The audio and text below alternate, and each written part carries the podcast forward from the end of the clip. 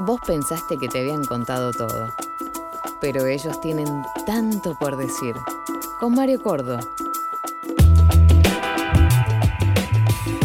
Tanto por decir.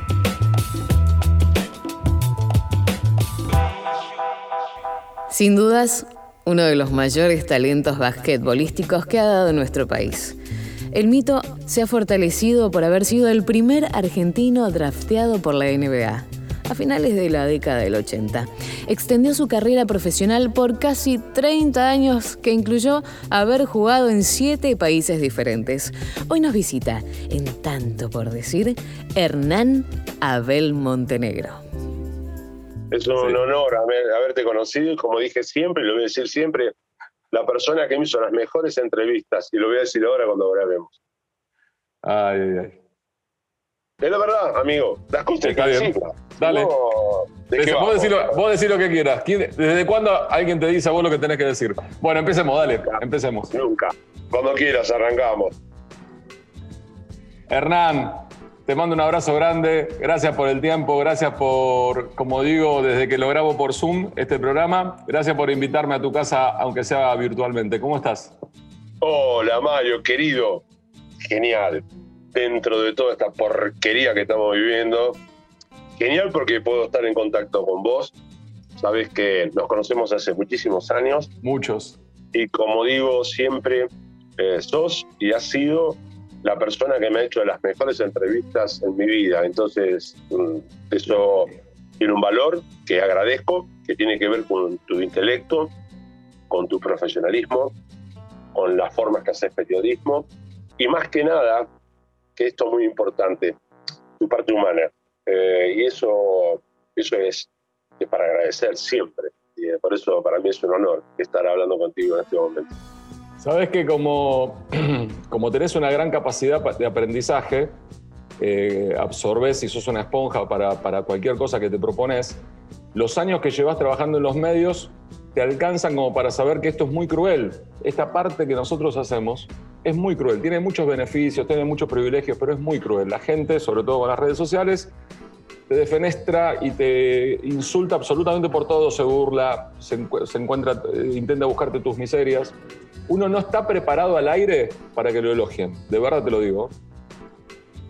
Sí, Mario, a ver, eh, yo no soy amigo de las redes sociales, de hecho mis redes sociales las manejan personas, ah, porque yo no, primero, yo detesto el teléfono, ah, si bien trabajo, obvio como todo el mundo, eh, soy un agradecido a WhatsApp porque puedo mandar audio, me genera que con esto de dedito escribir para mí me es un drama. Vamos a poner un poco de humor, Mario. Nos conocemos hace mucho. Entonces, a mí WhatsApp me salvó la vida. Dije, wow, hay que meter WhatsApp, besos. Chao. Eh, pero lo que bien es, muy coherente lo que hablas siempre con respecto al tema de las redes. Eh, yo hoy vengo de pasar un periodo, como decía Andy Warhol, ¿no? Yo acabo de tener mis 15 minutos, y, pero no, no me comí la galletita, ¿viste? No, no me enganché en ese tema, eh, porque. La pandemia, más allá de todo, creo yo, esto es un pensamiento muy personal, la pandemia sacó lo mejor y lo peor de nosotros. Entonces, durante la pandemia, estar tan expuesto públicamente te puede llevar a recepcionar o no, es una decisión de cada uno, eh, un montón de mierda, voy a hablarlo en castellano. Obvio de gente que está resentida, de gente que no se siente cómoda, de todos los sentimientos que un ser humano emocional, como somos todos, creo yo. Entonces yo no leo, no miro, no vivo de Instagram, no tengo el, Twitter ni lo contesto. Yo dije, mira, porque como me conozco aparte, y como sé cómo soy, que soy caliente, vos me conocés, Mario, soy muy pasional. Dije, si te enganchas en esta, perdés. Y creo haber hecho bien, entonces no me interesa un puto carajo lo que la gente piense de mí. ¿Por qué? Porque fui partícipe de un, de un programa que es muy visto en la Argentina, ah, hice cuatro platos de mierda y así me fui y nada, y me suba la polla, ¿viste? Como dice el Entonces, no me voy a enganchar nunca en esa cosa estúpida de creerme lo que la gente dice o deja de decir. Cada uno sabe cómo quiere vivir. Yo tengo muy claro, sí tengo muy claro cómo yo quiero vivir y no quiero que nadie me joda. Entonces, nada, la mejor forma es no escuchar. Y eso lo, he hablado inclusive hasta con compañeros míos ahora en, en Masterchef, que le han pasado mal, porque viven pendiente de las redes, ¿viste? Esta cosa de, uy, guarda, o no, y tengo más seguidores. A mí, ¿sabes qué? Nah, vuelvo a repetir, me soba la polla. No estoy ahí, no me interesa, no es mi mundo. Yo soy como soy, se toma, se deja. Perdón, lo hice muy largo. No, olvídate, para, para. El, el protagonista del programa sos vos, eso no hay duda. Y yo lo que intento, a veces lo logro, a veces no, es no interrumpirlos. Pero es particular lo que decís, porque esta mm, postura ante la vida, yo sé que no es una actitud, esto es natural en vos, de siempre, incluso cuando no había redes sociales pensabas así, eh, es lo que la gente acepta de vos, es lo que la gente eh, se siente de alguna forma reflejada. Yo creo que con vos la gente, mucha gente, siente que sos capaz de hacer lo que pocos tomamos la decisión para hacer, cagarnos en todo, no importarnos lo que nos dicen y cosas por el estilo. si vos me querés hacer una crítica a mí, con todo el cariño que me tenés y que sé que es así, el respeto, y sí, en algún momento te tenés que adaptar. Y yo la verdad que me costó adaptarme. ¿eh? Sabés claramente que en algún momento me costaba adaptarme y entender algunas normas y algunas reglas. Pero vivo un poco más tranquilo así, digamos, ¿entendés? Como que no elijo las batallas, digamos, elijo las guerras bueno, pero ves, eh, hablamos de lo mismo, Mario. De eso se trata. Cuando yo te decía recién, no leo redes, o sea, porque me afectan, porque vos y yo somos dos seres humanos. O sea, no importa las capacidades, digo siempre, que cada uno tenga. Hay una cuestión emocional, amigo. A nadie le gusta, ¿me entendés? Que te digan que sos un pelotudo, que no esto, no, no, no me voy a poner grosero, no quiero ser vulgar me conoces. Entonces, ¿qué tenés que hacer? Mm, eh, evitar. Evitar todo ese tipo de contacto. ¿A quién carajo le importa lo que piensa Carlito Rodríguez, que está en la esquina de la verdulería o en el kiosco? A mí me chupa la poronga, te lo digo en castellano. Sí. Perdón por lo... ¿Ves? Caigo en la vulgaridad. Vos dale, vos dale para adelante. Eh, a ver, no, no le tengo que dar cabida. Porque primero que nada no tiene nada que ver con mi vida. Porque no, en segundo lugar, y fundamental, a él no le interesa mi vida y a mí tampoco.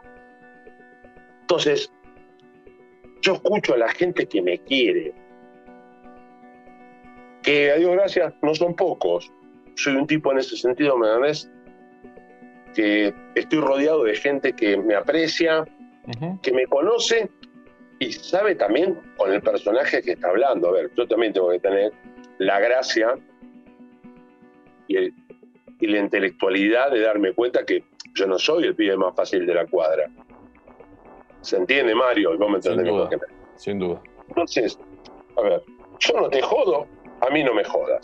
Yo crecí con ese pensamiento, sigo intentando vivir de la misma forma, que es justamente eso, Fíjate, yo, vos el otro día nos juntamos, ¿te acordás? Sí. Almorzamos, que me encantó verte.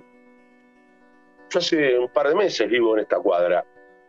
Y resulta que mi cuadra, porque yo tengo eso de niño, lo aprendí de niño, y en eso soy hasta muy americano, de vivir en la, cuadra. Y yo soy amigo de todas las personas que tienen un negocio en mi cuadra. ¿Por qué? Porque es mi hábitat. Hoy, Mañana, no sé, será Mozambique. eso, te, eso te iba a decir. Con lo despojado que sos hasta de tu lugar, porque si no te voy a preguntar que, me, que si recordás la carrera deportiva, te voy a preguntar en cuántas ciudades viviste y en cuántas casas y cuántas mudanzas tenés. Sos, este, ¿Viste esto que se estira tanto en los últimos años, que es soltá, soltá, soltá? Vos vivís soltando hace 50 años, ¿entendés? No, no, no te aferrás a nada, absolutamente a nada, con todo lo sentimental que sos, como decías anteriormente. Yo me aferro a los sentimientos con las personas, Mario. A ver, cuando yo amé con el alma y hoy amo con el corazón. Um, mis compañeras han sido muy importantes en mi vida y soy un agradecido a la vida porque me amaron y yo amé. Y hoy amo desde el corazón porque, porque siguen estando dentro mío. Con respecto a las ciudades, es, yo ya perdí la noción de la cantidad de sitios donde he habitado. Yo tengo un gran amigo que es Charlie. Esto creo que no te lo conté nunca, o si te lo conté, capaz que te acordás. Yo en los años 80 fui el primer modelo de Nike en Argentina. Y me daban unos bolsones grandotes verdes que lo tengo acá, Charlie. Y, un día en Bogotá, ¿por qué te digo lo de Charlie? Está bueno, para poner un poco de humor también. Un día estaba en Bogotá, hace como, no sé, veintipico de años, vamos a suponer, tal no recuerdo. Y perdí un vuelo para variar. Yo soy un gran perdedor de vuelos. sí, sí, te juro, soy un gran perdedor de vuelos. Permiso, tengo un poco de agua. Yo el día que perdí un vuelo fue el día que acomodé mi impuntualidad. A partir de ahí dejé de ser tan impuntual, digamos. Ah, bueno, pero bien por vos. Tan impuntual. Ah, bueno, bien por vos. No, lo mío es eterno. Tengo cantidad de vuelos perdidos, no te lo puedo contar. Nada, esto iba. Y me acuerdo que estaba en Bogotá, en Colombia, con el bolso, con Charlie es mi bolso, verde. sí, te juro. Y acá viene el nacimiento de Charlie. Ya Charlie venía hace años viajando conmigo, pero viste cuando. Bueno, nada. Pierdo el vuelo y tenía un sueño bárbaro, ¿viste? Y lo tenía gordote a Charlie. Y me tiré al piso a dormir porque me, no sé, el vuelo próximo, no sé, era, faltaban 12 horas. Dije, me voy a tirar a dormir, ¿viste? La típica del aeropuerto, tirás. Y me acosté sobre Charlie, escuchando a Charlie. Por eso es Charlie. Y, y me acuerdo que estaba escuchando Funky. Y lo miré a Charlie, me desperté en un momento, lo miré le dije, loco, vos sos Charlie. A partir de hoy sos Charlie. Cuestión, resumo. Ah, con Charlie hemos dado la vuelta al mundo, amigo. Hemos visitado, no sé, 40 países. Yo ah. tengo 72 recorridos. Suponte con Charlie debo tener 40. Y siempre me acuesto a dormir arriba de él. Es mi amigo, es mi compañero, es el que podría contar una historia increíble, que es la historia de mi vida. Adiós, gracias, digo. Nada, eh, eso te debería decir. Y con respecto a las ciudades, eh, sí, y a los países. Yo viví en 18 países, Mario. No, el otro día cuando nos vimos me enteré que habías vivido en Moscú. No sabía que habías vivido, no sabía que habías vivido en Moscú. Claro. Sí, viví en Rusia, viví en Moscú, casi tiempos, periodos cortos, ¿viste? Sí, Pero sí, sí, ¿Se entiende lo que digo? Sí, Moscú, no volvería nunca más en mi vida. Así te lo digo, literal. La pasé como el culo. Nada, me cagué mucho de risa, obviamente. Ah, nada, me acuerdo siempre con el flaco de Bracamonte hablamos y con el Chavo Pintos, que estaban en aquel momento en Moscú, que fueron divinos conmigo. Eh, nada, pero no volvería nunca más, no. Odio el invierno. De hecho, ahora estamos acá, está lloviendo, es otoño, horrible, un árbol enfrente de mi casa. Horrible. Me agarra paranoia. Yo odio el invierno. Pero bueno. Yo también. Loco, ¿y dónde volverías? ¿Dónde te gustaría volver? Eh, a Túnez, de repente Túnez, esa mezcla del Mediterráneo, ¿me con el Sahara, eh, que hace más de 15 años que estuve. Eh, más que nada Hierba, que es lugar de mar. Yo, a mí me gusta el mar, me gusta el calor, me parece maravilloso. Eh, te lo digo porque el otro día justo hablando, ahora me preguntaste, estaba hablando con un amigo, me dice, loco, me dice, quiero irme a algún lugar del mundo, y digo, anda a Túnez. Eh, viste, el África, norte de África, esa cosa extraña. A Nigeria, de repente. bueno, porque me gustan mucho las mujeres bellas. Mira vos. Entonces, no, me sorprende, no me sorprende lo de las mujeres bellas, pero sí me sorprende que elijas Nigeria con tantas dificultades que tiene. Vos sabés lo que me pasó a mí con Nigeria. Eh, nosotros nos contamos historias de perdedores, así que las vamos a contar. Eh, a mí me dieron. A mí me dieron yo me iba, al, me iba al Mundial. Me iba al Mundial Sub-20 del 99 en Nigeria. Me tenía que dar nueve vacunas para ir. Y me, dieron cinco, me dieron cinco un martes y las otras cuatro me las dieron el jueves porque no me las podían dar todas juntas, me levantó fiebre, todo, ¿no? Obviamente. Sí, sí, obvio. y el viernes, eh, el viernes yo trabajaba en Tex Sports y el viernes me iba a la embajada de Nigeria a um, gestionar la visa. Y cuando me estaba yendo del canal a la embajada de Nigeria, me llamaron para decirme que el viaje se había suspendido. Y quedé vacunado con 39 de fiebre todo el fin de semana pero los que fueron a Nigeria, me acuerdo Mumo Peralta, me acuerdo Rofi Montenegro, Gaby Milito también, me dijeron, lo mejor que te pudo haber pasado es no haber venido. ¿No le gustó? No, dice que era muy dura la, experiencia, ¿viste?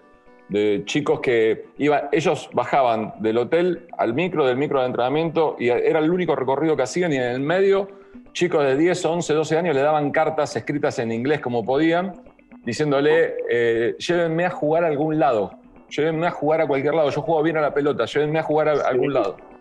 ¿Entendés? Es eso. Bueno, en la historia de Canú, por ejemplo. Claro, claro, y de muchos. Por ejemplo, muchos. La de Canú fue muy emblemática en su Canú porque vos sos un periodista y estás informado. Digo. Mira, yo te digo la verdad. Ah, el lugar lo hace uno. Si algo he aprendido, yo me fui a los 16 años, mentira. Claro. Y si algo me enseñó Me acuerdo cuando llegué por primera vez a Italia, que tendría, no sé, 20, 21, después de la NBA, después del tema de la NBA. Y Arnaldo Taurizano, que se fue, un viejo divino, que fue el padre del mini básquetbol a nivel mundial, que fue un genio de entrenador, que fue el que me eligió, cuando me llevó a Italia. Un día me dice en el vestuario, pues yo estaba, viste, típica de argentino, la iba de soberbión, yo la tengo más larga que vos, un tarado, un subnormal, y hago cargo. Y me dice el viejo taurizano, me dice, me dice, mira, hijo, porque era, era un abuelo, ya era un señor de setenta y pico de años, famoso en Italia, muy grosso.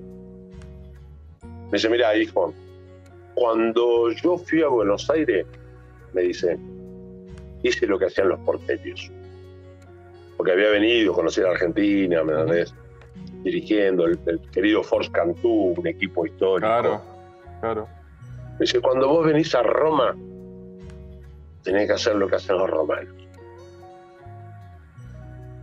Y yo aprendí en, esa, en ese diálogo con él, que aparte fue un padre para mí, que el lugar lo hace uno, pero que tenés que respetar del sitio. Si vos no respetás el sitio, no vas a aprender nada. Podés viajar toda tu vida, podés ser millonario, comprarte el jet, el Learjet más grande del mundo y ser un estúpido mental que cree que el mundo va a estar a tus pies. La enseñanza, para mí, final, es a cada lugar donde vas, tenés que hacer lo que hacen ellos.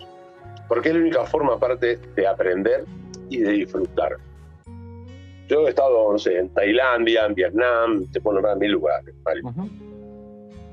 La historia es hacer lo que hacen ellos, no lo que vos pretendés hacer. Yo lo que pretendo hacer no lo puedo hacer en Buenos Aires, quiere que lo haga en Tailandia, a ver, claro. que está muy mal, ¿no? Claro, Digo. es así. Y, loco, ¿y cómo te llevas con Buenos Aires? Porque yo te veo porteño, como, como me pasó la semana pasada con Coco Basile, es de Bahía Blanca, pero Coco es de, Buenos Aires, nacido en Bahía Blanca, porteño. Y yo te veo muy eh, compenetrado con, la cotidianeidad de Buenos Aires. Ahora, nunca te pregunté, ¿cómo, cómo te llevas? ¿Te gusta, no te gusta? Te, la historia de la gente. No, vos sabés que me. A ver, hoy, hoy volvemos al tema, hoy, hoy vivo una etapa distinta, pero yo tengo una cosa que voy a contramano. Yo hace cuatro años vivía en San Isidro, por ejemplo, y trabajaba en Capital. Hoy vivo en Capital en el Soho y trabajo en San Isidro. Digo, a ver, ¿alguna vez podés encontrar algo cerca? ¿Y qué lo decir? La puta madre. Una cosa de loco. Es así. No me llevo mal, no. Eh, eh, yo te digo la verdad, hoy vivo acá, en el Soho, y no tengo mucha vida social, debo reconocer. No, no. Bueno, bueno por los motivos que ya conocemos de todo, ¿viste? De cuidarse. Eh, me gusta vivir acá. me, da una posibilidad de sociabilizar, como te decía, mi cuadra, estoy como el chavo, ¿viste? Estoy en la cuadra del chavo. y soy el en la Vecindad, en la vecindad. En la vecindad del chavo. Eh, me gusta, acá somos, mira, eh, la tengo a Nani, que es italiana, la venezolana que conociste el otro día, que tiene la carpachera. Nada, me junto con todos, eh, me parece muy, muy romántico, me parece muy Amsterdam, me recuerda mucho a Amsterdam. Claro. ¿Viste esa cosa multicultural? Queda entre nosotros, aparte. Es una cuestión ahí que queda entre nosotros. Sí, no, necesitamos nada de, afuera de esta cuadra. No, lo entendiste. A la vuelta de casa tengo a la china, que voy al chino, como dicen todos los chinos, tengo a la china. en mi caso me toca la china. La china. Dejo el auto en el estacionamiento. Eh, al flaco ya somos como hermanos. Eh, bueno, nada, es reducto en un punto, es, pero me, me, gusta muchísimo. Amo este tipo de relaciones, porque son relaciones valederas y, y es lo que aprendí de tantos años de viajar. Eh, el lugar lo hace uno, bueno, repetir. Y otra cosa más, loco, que me. Que siempre, ¿Qué quieras, Mario? Tengo todo el día. Que siempre, sábado. siempre admiro. muy apurado? no, yo no, para nada, al contrario. Al contrario, estaba, estaba ansioso por, porque llegue este día, desde hace más de dos años. Eh, ah, gracias, amigo. Así como te decía, la cuestión del soltar, también está la cuestión que mucha gente se se intenta proponer o que incluso quieren pero no saben cómo, que es el de reinventarse, el de encontrar un lugar nuevo, el de cómo hago para dejar la oficina e irme a vivir a una playa, cómo dejo la carrera universitaria que estoy siguiendo si quiero estudiar otra. Ahora, yo no sé cuánto te a vos te, entre comillas, te preocupa, te angustia cuando tenés que tomar una decisión con respecto a tu carrera, a tu vida, a la carrera profesional de lo que sea, de lo que encares porque fuiste sos multifacético, fuiste multifacético, te, lo pensás, lo sentís, seguís el instinto independientemente de lo que ocurra para decir, hasta hoy laburé Masterchef y laburo en, en una de las señales deportivas, mañana puedo estar haciendo otra cosa en otro lugar? Mm, honestamente, mira, yo no, no recuerdo, lamento no recordar el nombre de un escritor americano que escribió en los años 70, en los 70, una frase que a mí me, marcó para siempre. Yo era muy chiquito y la leí, tuve eh, la posibilidad de, llegar a esa persona, que ahí habla también de, que yo siempre he sido un buscador, me gusta la lectura, me gustan los pensamientos que me, me llevan a otro sitio, que decía, la vida es aprender para desaprender y reaprender. Y, te estoy hablando que tendría, no sé, yo, no sé, 11, 12 años, no recuerdo, Mario. Pero que la leí muy niño. Y, a mí me marcó muchísimo. Esa, y después a Krishnamurti, cuando decía, que cuando todos piensan igual es porque nadie está pensando.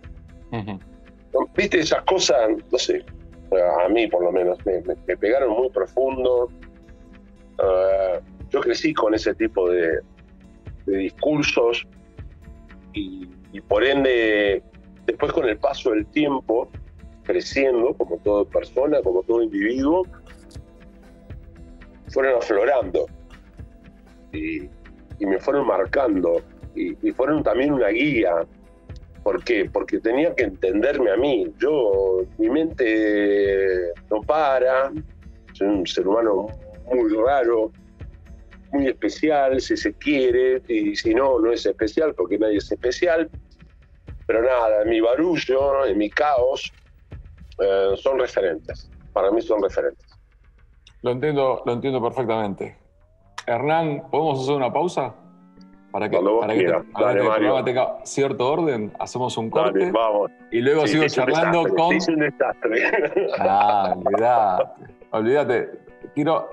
Una de las cosas que lamento es que esto no haya ocurrido hace, hace varios meses atrás. Por favor. Hacemos una pausa y sigo charlando con el loco, con Hernán. Mario Cordo te invita a redescubrir a tus ídolos. Tanto por decir. Hernán, ¿por qué con todo el tiempo, con todo lo que has sumado de, horas de, aire en los últimos años, en los programas, en entrevistas, estás un poco más accesible para, para otros periodistas también para charlar?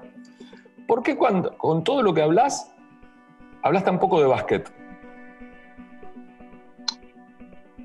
Eh, bueno, pues, ves, cuando te dije al inicio de la, entrevista, sos el, mejor entrevistador que yo he tenido en mi vida. Fíjate, habla muy bien de vos como periodista. Ah, el básquet para mí fue un medio, Mario, un medio para, para irme a, a Saturno, para ir a vivir. Yo soy un agradecido al básquet. Mucha gente me dice, me ha pasado, me dice, pues sos un desagradecido. No, yo no soy un desagradecido. ¿Sabes por qué? Yo del básquet hice lo mejor que pude, lo cambié, como te lo dije anteriormente, lo cambié, eso no me lo va a discutir nadie. Pero es un pedazo de la pizza. yo vine a vivir a este punto.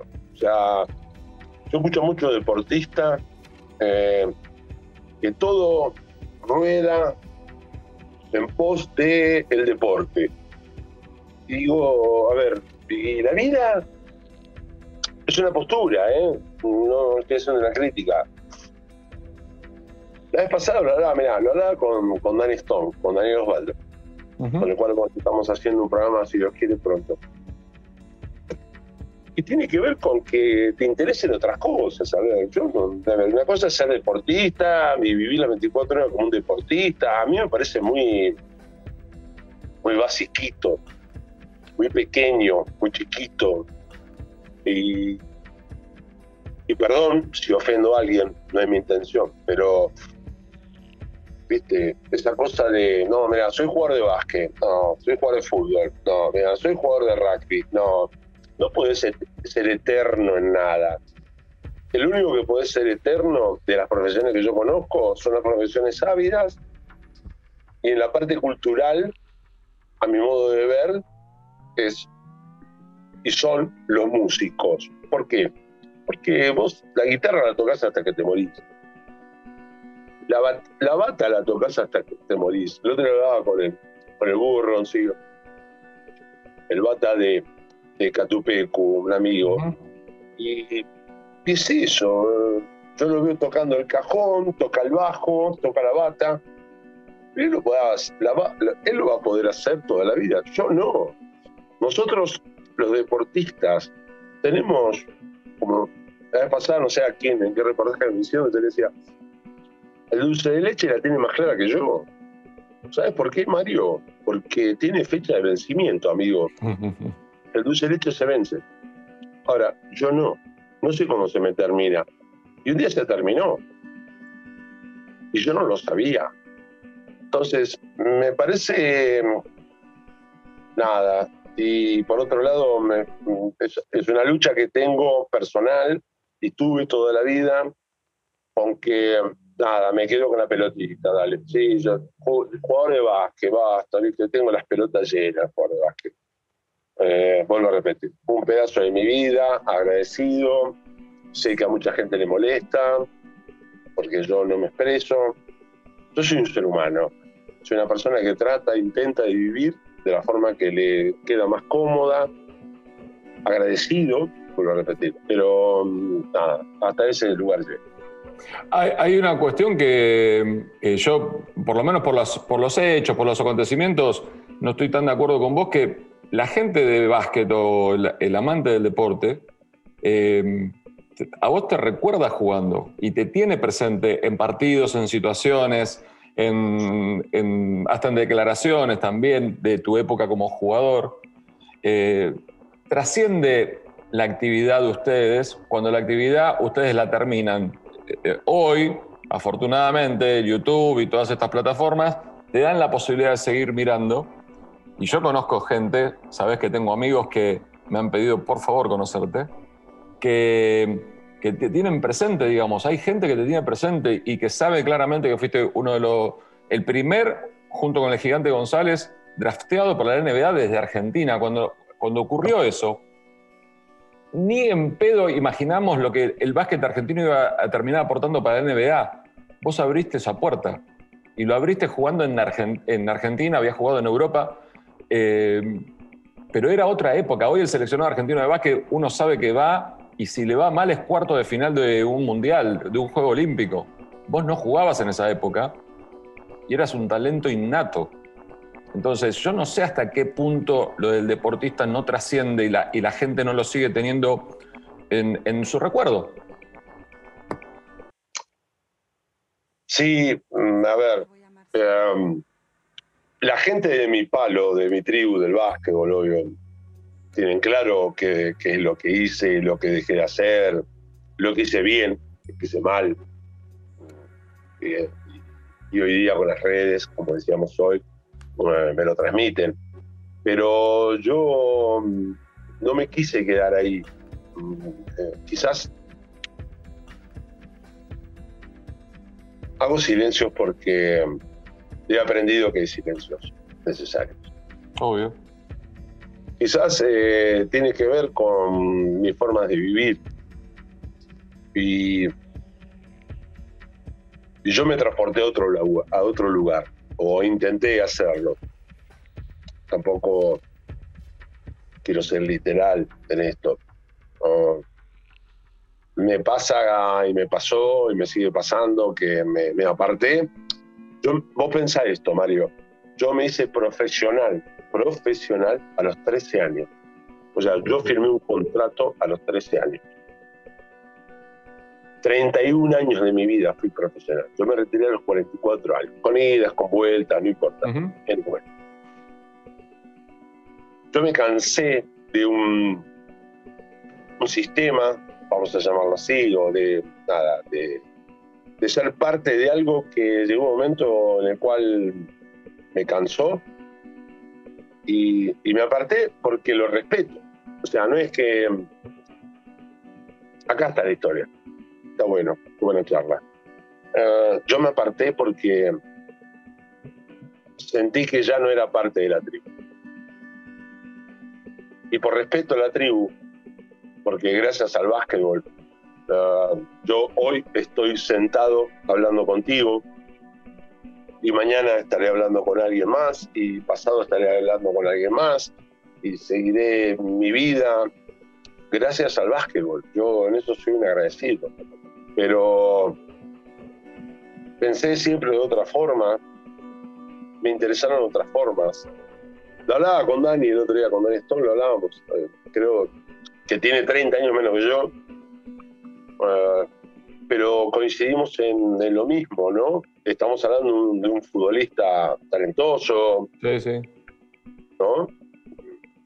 Muy noto y que ha vivido su forma de vivir tienen que ver con lo mismo. Es, decir, ¿es esto y nada más? Yo la pregunta que me hacía siempre, te, confieso, es, eh, y me la sigo haciendo al día de hoy, ¿es esto y nada más? No, no puede ser esto. Si bien, vuelvo a repetir, uno es un agradecido, pero salite de ese lugar. Yo he tenido momentos de mi vida en los cuales me he ahogado de mí mismo y eso es tremendo, porque te produce depresión, porque te lleva a otros lugares donde son notos, yo los he contado, ah, son públicos y notorios, eh, en los cuales me he sentido mal.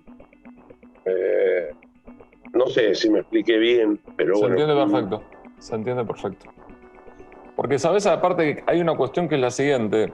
Eh, hace dos o tres años atrás, habías tomado una, una, costumbre que yo, en mi caso particular, lo disfrutaba mucho, que era que hacías asado cada dos o tres semanas y juntabas amigos, de, era un mosaico de amigos, había músicos, había deportistas, pero ahora quiero hacer una aclaración con respecto a los deportistas, habíamos, eh, éramos algunos periodistas, otros amigos de la vida, me parece, que, estaban en tus asados, y salvo Pichi Cirezola, que yo sé que es muy amigo tuyo, después no había nadie de básquet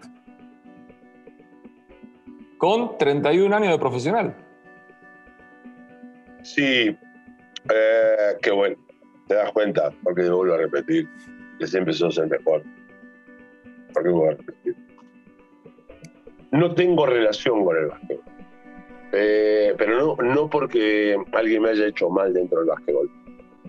Ah, no tengo dentro del básquetbol gente, más allá de Pichi, que fue mi socio, que es un amigo, que es un hermano, es un amor de persona, que me ha ayudado un montón de veces, lo quiero dejar claro, eh, un distinto, con el cual me recontraputié en un momento.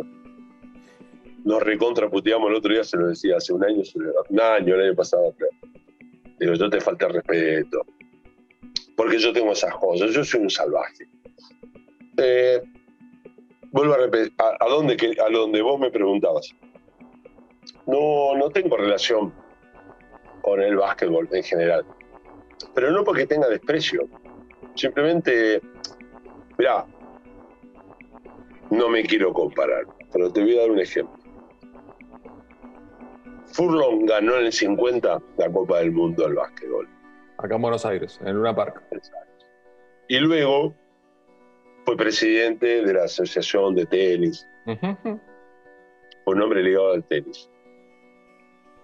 Y cuando vos le preguntás a Furlong por qué se abrió, no te va a poder responder. Te va a decir simplemente lo mismo que yo. Fue un momento. Fue una experiencia. Y yo hasta ahí llego. Tengo buenos amigos dentro del básquetbol, pues, estoy en contacto, pero a mí no me vas a escuchar hablar de básquetbol porque, porque creo que aparte en el, fondo tiene que ver conmigo. Yo ya hice mi historia con el básquetbol. A mí me presentan, me dicen, es jugador de básquetbol. Y sí, es verdad, es, es, mi targa, como dices en italiano, es mi targa, es mi máquina, es, es mi patente. Pero yo no tengo nada que ver. Yo fui un jugador de básquetbol. Luego, y es lo que soy, soy un ser humano.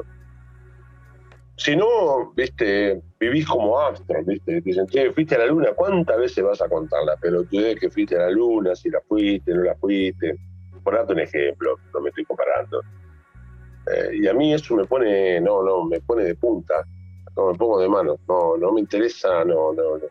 Yo soy un ser humano. Si, si, lo, si lo armo yo y armamos un programa, armo un programa y digo, mira, loco, yo quiero que hable un, un basquetbolista que haya ya tenido su experiencia, su carrera, que haya terminado, que haya vivido, tenido sus vivencias. Es loco, es loco, un talento, un talento enorme. Un basquetbolista que abrió puertas, que, que como dice él mismo lo cambió esto. Y tengo que elegir un basquetbolista actual, actual de los últimos años, generación dorada, NBA, eh, eh, Liga de España.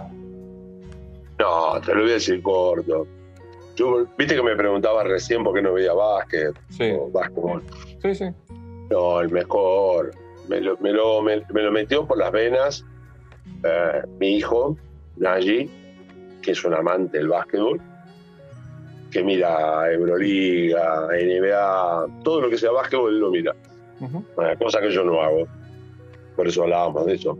Eh, y cuando hace un par de años me dijo papá, me dice,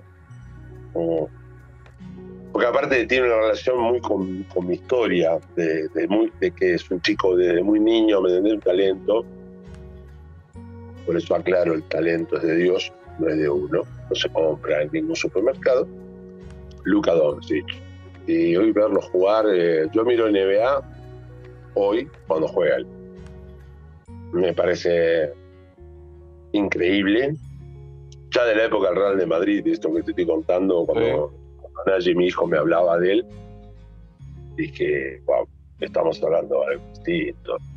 y amo esa despachatez que tiene para jugar. Ya lo tenía en Madrid, hoy lo tiene en Dallas, eh, bueno, reconocido públicamente.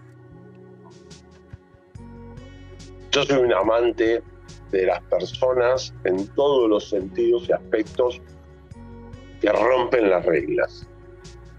Como buen rompedor de reglas que he sido y sigo siendo, en un punto, cuando veo a alguien así, digo, wow, encuentro belleza. Es como cuando encontrás, viste, te cruzás con una mujer y, y decís, que te debe haber pasado, y sé que te ha pasado, me ha pasado. es cuando venís por la calle y decís, no importa si es morocha, rubia, colorada, la ves venir y decís, es ella. Es como decía Elvis Costello cuando escribió She. Sí. ¿No? Vos me entendés. Sí. Va por ahí. ¿Sabes qué dicen los franceses? Hoy que me hablabas en francés por teléfono, ¿sabes qué me decían los franceses? Charme. Charme. Es eso, esa, esa cuestión sexy, eh, con carisma, con presencia. El charme. El charme tiene que estar siempre. Eh, eh, si no hay charme, no hay vida. Al menos para mí. Y creo que vos interpretás lo mismo. Por algo somos amigos y nos conocemos bastante. No, sin eso no. Hay que hacer cosas con charme. Vos tenés que dejar la marca. Yo siempre digo, la vida te da una oportunidad de hacer algo importante, celo. Pero lo más importante y de lo que no hay que olvidarse es justamente dejar el sello. Ese es el legado, el sello. El Mario Cordo fue así, listo. Se toma o se deja. El Loco Montenegro es así, se toma o se deja, amigo. No, sin Shark no se puede vivir. Lo que se llamaría neoyorquinamente glamour. Ah, vamos a suponer. Ahí está, perfecto, perfecto. Ya, que, ya, que, ya que me lo permitiste que, y que pudimos rozar un poco el tema básquet, si tu hijo, tan amante del básquet y, tan eh, historiador o, o buceador de tu carrera, te pide, papá, viejo, mostrame contame el momento de mayor charm de tu carrera. El, equipo de mayor charm de tu carrera, el momento, la situación de mayor charm de tu carrera basquetbolística. ¿Cuál aconsejas mirar? Quizás el, estudiante del 90, 91, que no me acuerdo. cuando yo volví de Italia, porque llegamos a una final con una escena tremenda que después una, una jugada que inventamos con el Che García. Eh, después le hizo eh, Wade en Miami, la hizo, o sea, la copiaron. yo creo que, viste, cuando te dicen, bueno, el cuadro tuyo está bien, bueno, este cuadro es un retrato. Eh, yo creo que esa escena, que aparte fue maravillosa, porque ver un estadio con 100.000 personas reventando, estoy hablando de los 90, ¿no? Obvio. qué momento? Porque si no, quien te está escuchando va a decir de qué está hablando hoy. Yo creo que esa escena fue memorable, porque aparte fue un invento chino que sacamos en el momento con el Che, uh, y salió como salió. Pasamos una final, y eso. Yo, de los recuerdos deportivos que tengo, de los más lindos, es ese. Por la naturalidad, por la expresión por la forma y la creatividad.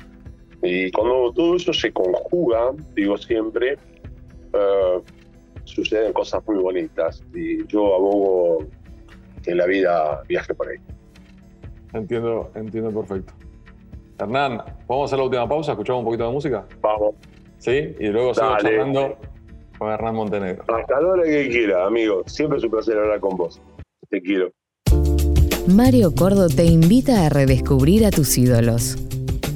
Tanto por decir.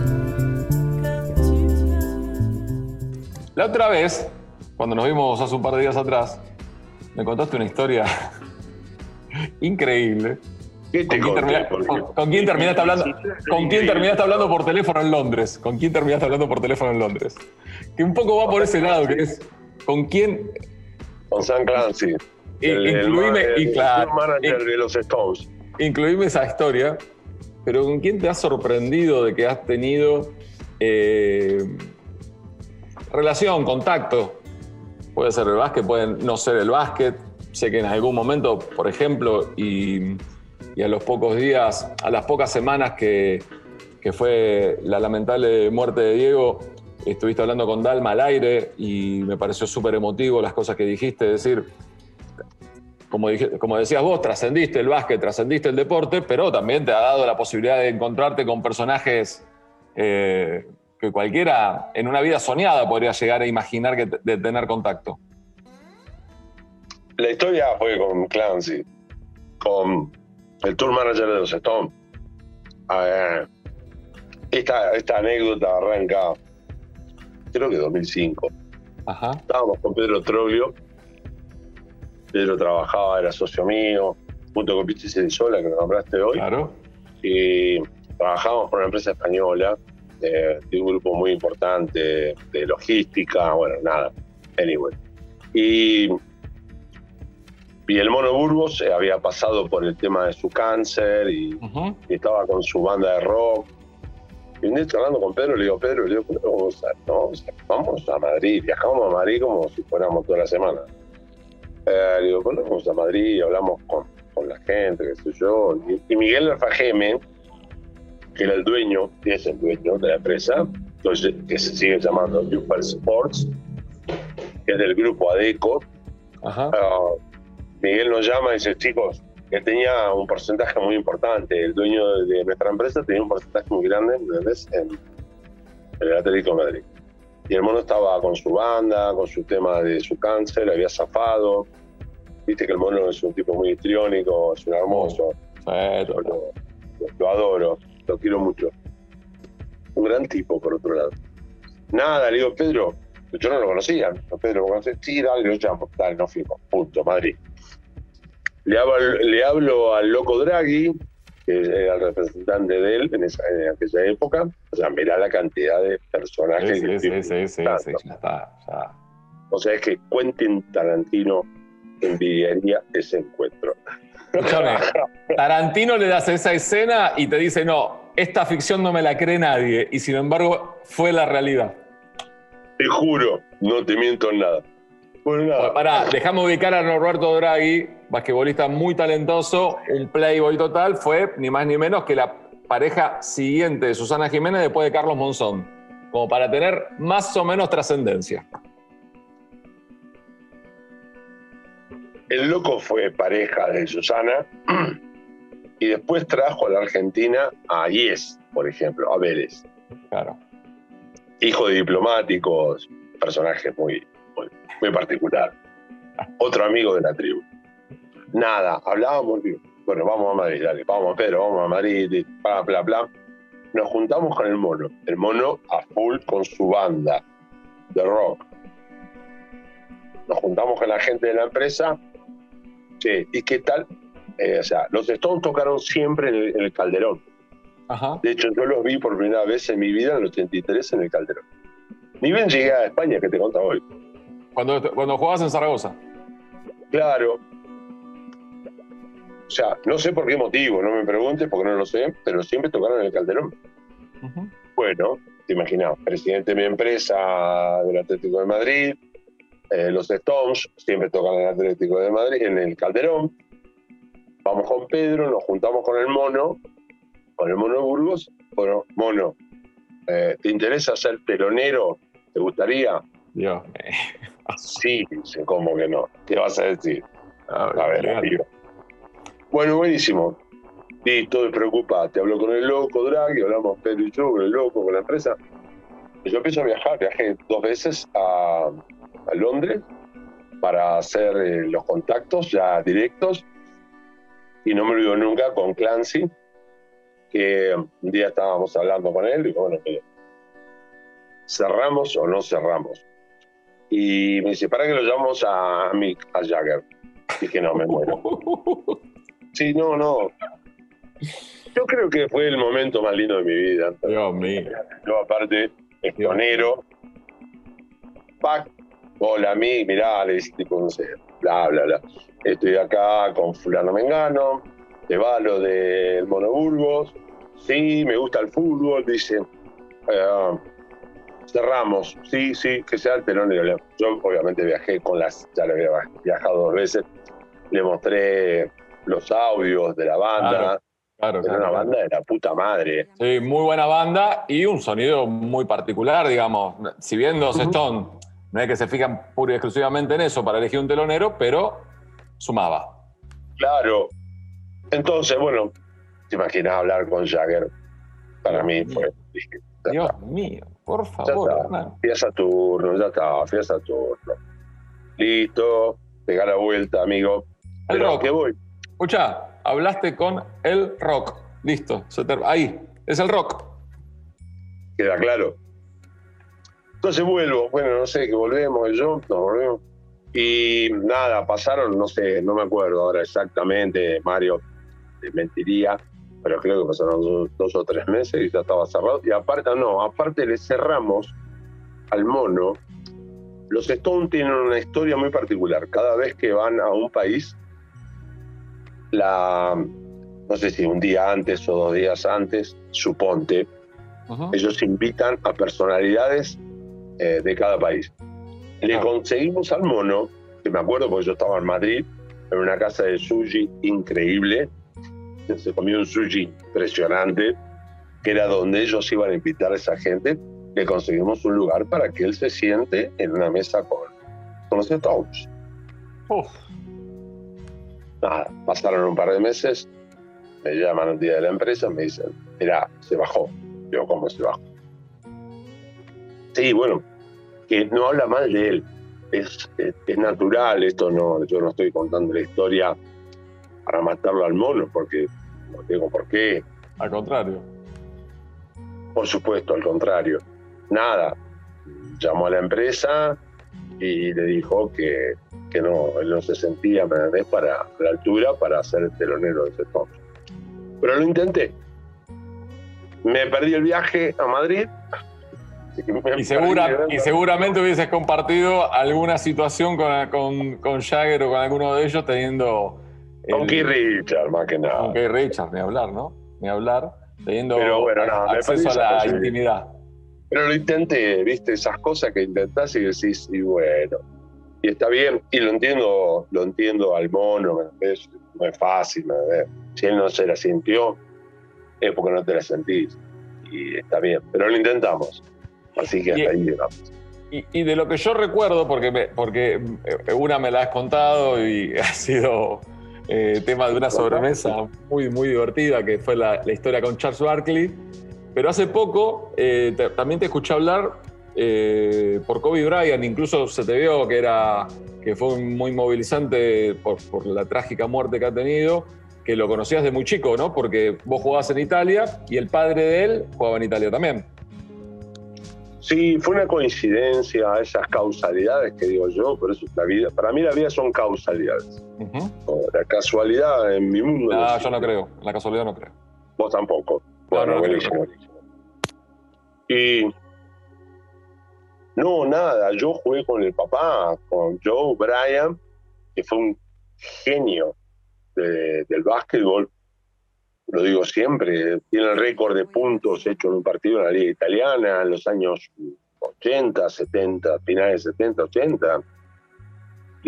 Clavó 73 puntos en un partido de básquet, lo cual es una cosa muy. Es como si tú dijeras el fútbol hacer 6 goles, una cosa así. Sí, sí, sí. Una descarada, ¿viste, Mario? Sí, sí. Y en Italia, no sé si hoy se sigue practicando, no lo sé, por eso lo aclaro en, mi época, en los 90, eh, los miércoles íbamos o a un lugar para jugar en contra, ¿me entendés? Para entrenar un poco, ¿me entendés? Porque se jugaba una sola fecha, no es como ahora que jugás dos fechas, tres fechas por semana. Bueno, se jugaba, viste cómo pasa con la Champions ahora, viste, se juegan un montón de partidos. En esa época, en los, 90, no se jugaba. Y, y con Joe me tocó jugar con el papá y me acuerdo como si fuera ahora, y yo, y yo era un crack, crack. Era un veterano, pero era un crack, era una estrella. Y Kobe era chiquito. Me acuerdo la primera vez, eh, yo estaba en el, último, en el final de su carrera en Reggio Emilia, hermosa, divino lugar, por cierto. Nada, y era un, un enano, no voy a decir un enano, no, porque si me fue grandote. Y, y, yo le voy a comprar un larito, ¿viste? Un larito de plástico ese. Claro. Que vos decís, Y empezamos a entrar en calor, pero era un miércoles, no nunca. Era un miércoles. Y, y lo veo con el arito, qué sé yo, y yo le empiezo a patear la pelota. Le empiezo a patear, pero boludeando, ¿viste? Esa cosa que nos nace, nos nace a los argentinos. Sí. Y empiezo a patear la pelota. Y empezamos a patear la pelota, empezamos a patear la pelota, empezamos a jugar al fútbol. Hice la entrada en calor con él. eh, bonito, hermoso. Claro, era un americano crecido, eh, cuasi nacido en Italia. Y bueno, nada. Y yo con Joe, encima, ellos son de Filadelfia. A mí me drafté en Filadelfia yo los Claro. conocía de Filadelfia. Claro. A Joe, a su mujer, a su familia. Nada, empezamos a jugar a la pelota. Y, y en un momento me, le digo, mirá, digo, digo, ¿te piace el calcio? Digo, ¿te gusta el calcio? ¿Te gusta el fútbol? Sí, es mi deporte. Él amaba el calcio, el fútbol. Eh, a partir de ahí, todos los miércoles él venía, porque nos juntábamos, o sea, ellos venían, nosotros íbamos, y, y jugábamos a la pelota un rato largo. Eh, nada, y esa fue mi forma de conocer a Kobe. Eh, un ser humano increíble, un chico abierto. Ah, nada, me cuesta mucho hablar de él. Bueno, Porque no, lo, lo- lo porque- que menos quiero que pases un mal momento, Hernani, pero no, la verdad no, que no. Mario, no. Lo estamos hablando de un jugador que marcó, un jugador que marcó época, ¿eh? Un jugador de la fama, digamos, ni más ni menos. Estamos hablando de uno de los mejores deportistas de la historia.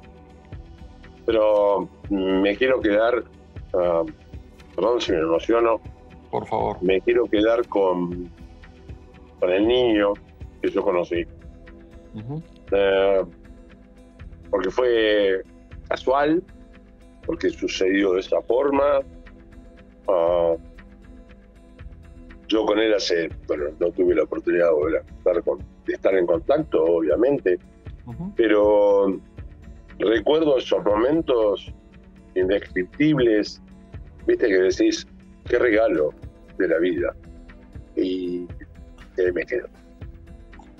Y la otra que, que no- no, nombraba anteriormente, como para redondear con, con una sonrisa, con una. O con una Sí, perdón si la bajé, eh, pero... Por favor, Ram, por favor. Nada que, pero nada que disculpar, nada, absolutamente nada. Eh, es la historia, es tu encuentro y tu, y tu compartir concentración, ni más ni menos, con Charles Barkley. Sí, con el gordo fue una historia, El gordo. bueno, es una historia, es una historia para Tarantino. ¿Por qué no llamamos a Tarantino? Llamemos a Barkley mejor. Me pones a Barkley ahora y soy capaz de un programa de siete horas. No, no lo llame, déjalo, No, déjelo por tranquilo. favor. Por favor. No, no lo llame, no lo llame.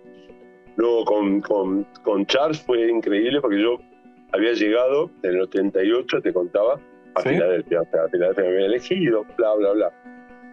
Primero me reencontré con, con Julius Erving, con el Dr. J, que fue el papá de Jordan, el papá de todos, que yo había conocido en un, en un teatro de Bahía Blanca, gracias a Jorge Severini, otra persona que se fue. Uy, la puta, me están yendo todos, amigo.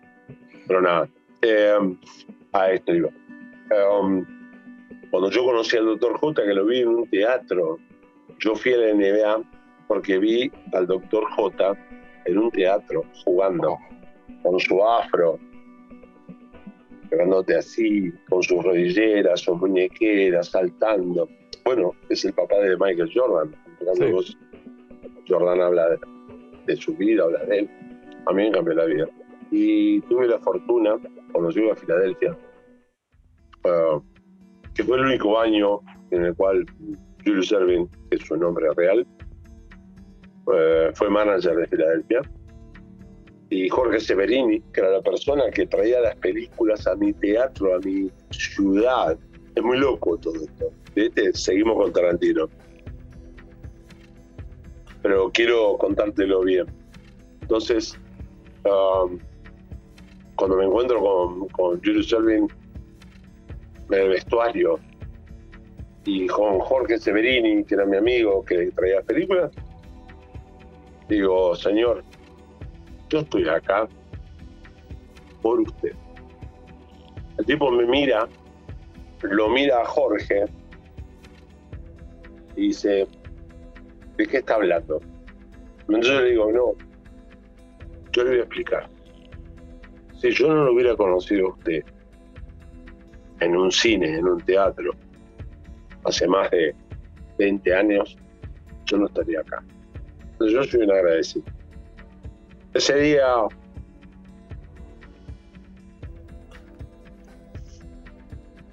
ese día fue el día más lindo de mi vida.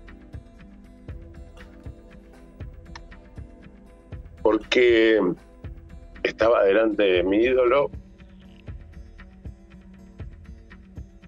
porque había llegado al lugar donde mi ídolo me transportó. Y eso es inolvidable. Y va a ser siempre el mejor día de mi vida. Nunca había imaginado. Perdón. Nada, Hernán, por favor. Por favor. Si hay algo que. Si hay algo que valoro y, hace eh, fuerte nuestra amistad es eh, la capacidad de sensible que tenés, los sentimientos que tenés detrás de todo lo que, lo que mostrás a veces públicamente, yo sé lo que hay dentro tuyo. Y, te juro que me trasladás la emoción porque sé que es totalmente genuina, nos pasaría cualquiera, de conocer a alguien que amamos, que admiramos, que queremos ser, que jugamos a ser y vos lo lograste ni más ni menos que haciendo lo que, no te enojes, lo que mejor hiciste en tu vida que fue jugar al básquet. Todo lo demás lo puedes hacer bien. Lo que mejor hiciste en tu vida fue jugar al básquet. Te agradezco, Mario. Es lo que intenté. Volviendo, pará porque me emocioné, porque me llevaste, bueno, no sé, ¿qué te voy a decir? Sos tremendo periodista como digo siempre, las mejores notas me las has hecho vos y voy a seguir recargándolas. Es la verdad y creo que se nota. Terminamos con el tema de Barclay. Con, con Charles eh, éramos tres rookies, o sea, tres novatos. Claro. Todos, los otros dos compañeros míos, aparte grandísimos jugadores, hace falta que lo digas, ¿no? Eran de raza negra, el tema racial en Estados Unidos es muy fuerte, todo el mundo lo sabe, no descubro nada con esto. Entonces, bueno, fulano, mengano, quien sea padrina, típico de que, que te va a ayudar. Bueno, y yo quedé en pelota porque éramos dos blancos, éramos dos blancos, me acuerdo que era Mike Ziminski, que ya era un veterano y que aparte no lo querían, porque aparte era un blanco que era detestable y odiable. Cuando son mierda, son mierda. Bueno, entonces Jim Lyman, que era el entrenador de, en aquel momento de Filadelfia ante los Sixers, lo mira al gordo, a Charles, y dice, Charles, sos el capitán, te queda el blanquito El rookie. Nunca me, voy a olvidar. Lo cuento con humor porque si no es eh, difícil de, sugerir. Y miró así, se tiró hacia adelante, me miró para el costado y me dijo, ¿quién sos vos? en mi vida sentí tanto desprecio. Pero, viste, en el momento decís, me está despreciando Y al segundo me di cuenta, no, él no me estaba despreciando. Él me ignoraba. No sabía quién era, nada más. No tenía ni puta idea de quién carajo era yo. Bueno, cuestión, resumo. Me dice, vení, vamos a dormir juntos, sí, toda la típica. En aquel momento estábamos entrenando en, la universidad, en Princeton, eh, y vivíamos en New Jersey, a 50, 60 kilómetros. Y veníamos todos los días como bolas y manija. Y me dice, mira, yo tengo una caravana importante y necesito que me despiertes. ¿Viste? Cuando vos, y, en el primer momento digo, está todo bien. Y después en el segundo momento digo, pero si yo no vine a hacer mucama de nadie, yo vine a jugar al básquet. A ver, que me echen a patada en el culo porque soy malo, está todo bien. Listo, está todo bien. Pero ser mucama, digo, bueno, está bien, le digo, Charles, ¿qué crees que haga? No sé, ponele, me tenés que despertar tipo 7 de la mañana, me dice, porque yo veo. Pero te estaba hablando un oso blanco. me acuerdo el primer día, Mario, te cuento. Bueno, dale, gordo, dale, vamos a bailar. Digo, ya no queda otra, estoy jugado, estamos acá. ¿Qué carajo querés que haga? El gordo llega a las 5 de la mañana, pero se venía destruido.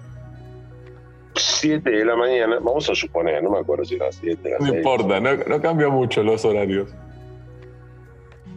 Digo, ¿cómo lo despierto este animal? Había dormido dos horas después de tener una noche complicada. Sí, sí. Vamos a decirlo. Bastante. Complicada. O sea, viste, lo empezó a, lo empezó a tocar, le Charles. nada, viste, nada, muerto, estaba muerto. Charles, viste, el tono de voz ya va subiendo. Charles. Y en un momento, viste, dije, bueno, jugátela. Yo dije, acaba de haber un boxeo. Me la vi venir y dije, acá boxeamos mal. Ay, ay. La tercera, no te juro, no te miento. La tercera digo, Charles, viste, ya lo sacudí. No, me dice, ¿qué pasa? me pediste que te despierte, hijo de puta, Leo. No, no, no, me dice, todo bien, todo bien, todo bien. ahí, viste, ahí tomé, ¿sabes cómo respiré? Ahí me sentí. No, era Muhammad Ali. No, ahí era Muhammad Ali. Dije, te la pongo toda, gordo. Vas a cagar la vida. Divino. Lo lindo se empezó a fajar con nylon. claro, porque la anécdota es, él tenía un contrato que es muy típico en la NBA, claro. de, los, deportes de alto rendimiento, vos sabés, Mario. Sí, en el fútbol ahora también se hace, ¿eh? lo que vas a contar en el fútbol también se hace. Claro, por eso te lo digo, digo, a ver, se empezó a meter en nylon, nylon, no, yo lo miraba, el gorro se metía nylon hasta el culo. Yo lo miraba y digo, si este flaco supiera que no va a bajar nada, porque era salir a correr, y yo lo miraba desde la habitación, tenemos unos, unos vidrios muy grandes, y lo veía pasar, ¿viste? Y venía, y venía, y venía. Yo te imaginaba, me tomaba un café, me pongo un falso, pongo todo. y lo miraba, y nos fuimos, porque vino, se bañó, típica, ¿viste? Benito, Char, ¿todo bien? Sí, me decía, está todo bárbaro. Sí, sí, bajé, bajé, me decía. y yo por dentro decía, ¿qué 20 gramos bajaste. La primera cerveza bajaste nada más. ¿Qué vas a bajar, amigo? Nada, gordo, nada, gordo. Tengo más noche que la luna, me vas a contar a mí lo que bajar. Te estás jodiendo. Bueno, nada, te termino. Nos vamos en el auto viajábamos juntos en el auto al entrenamiento, que yo, y aparte llegaba la gente de él eh, los abogados de, la, de, los Sixers, venía Harold Katz, que era el dueño del equipo en aquel momento, viste, y todo, la balanza. Y me acuerdo que estaba, por eso la cuento siempre, y estábamos sentados en el vestuario, cuando le hacen todo el pesaje, viste, porque aparte, para te voy a contar mejor, y estaba Andrew Stoney, que era un crack en aquel momento, eh, ya no un veterano, estábamos sentados al lado y digo, Andrew,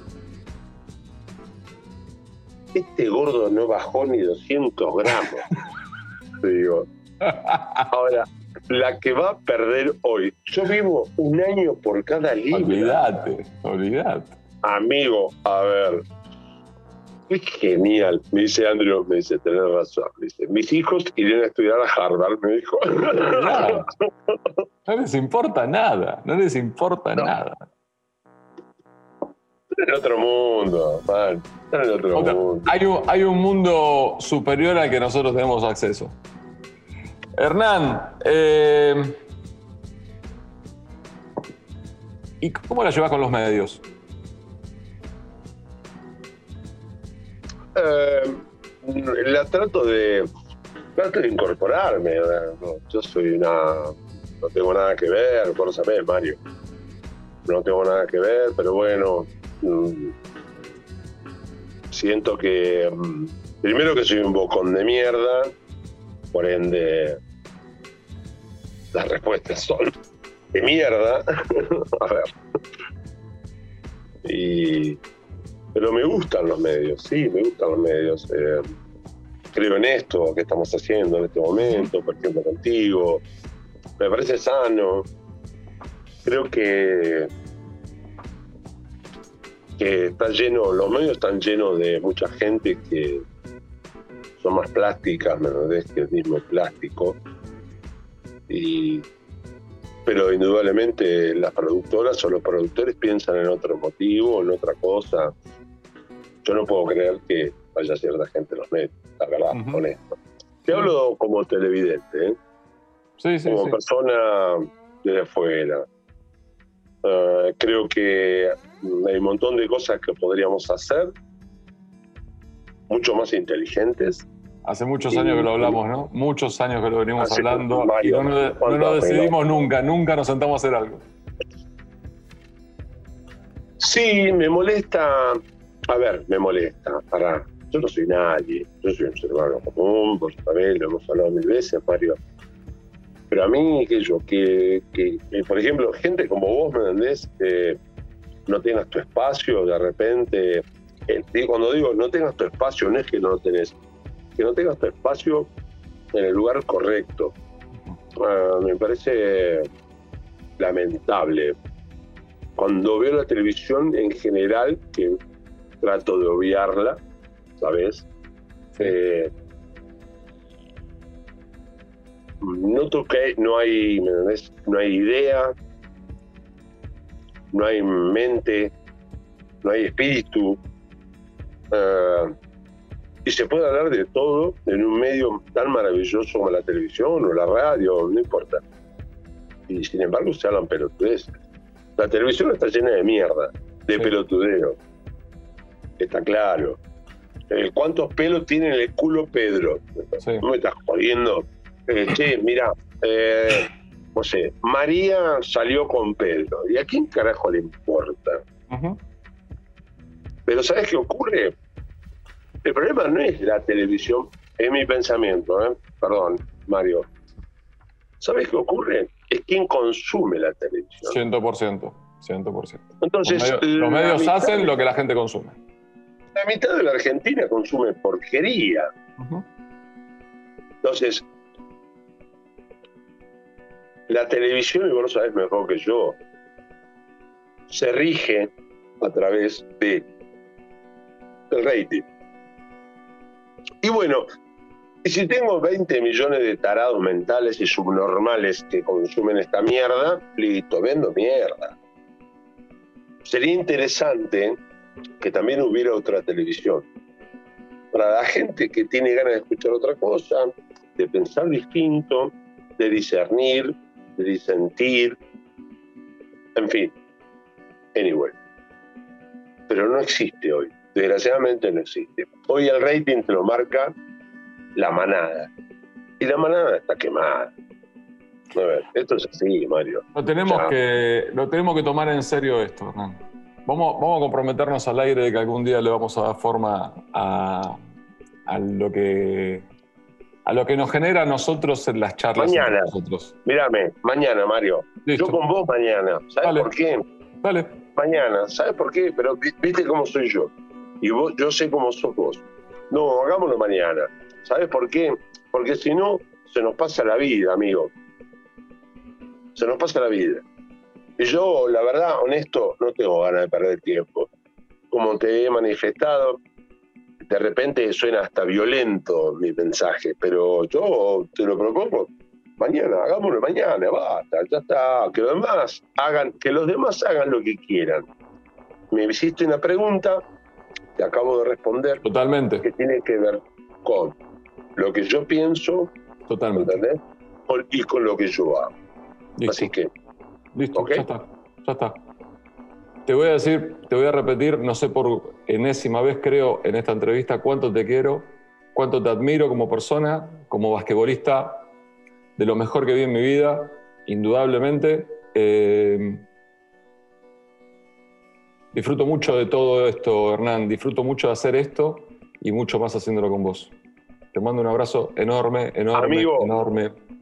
Vuelvo a repetirte, te agradezco Soy la persona, como siempre, que mejor me entrevista. Lo dije hace años y sabes, y lo voy a decir y voy a continuar diciéndolo, porque habla de tus formas de trabajar, pero después está lo humano. Y lo que te acabo de decir, final, no demos más vuelta. Las cosas se hacen o no se hacen. Yo, personal, son mis formas de vivir. Las cosas son hoy. No existe el mañana, existió el ayer. Abrazo. Beso enorme. Te quiero. Chao, amigo. Tanto por decir. Una charla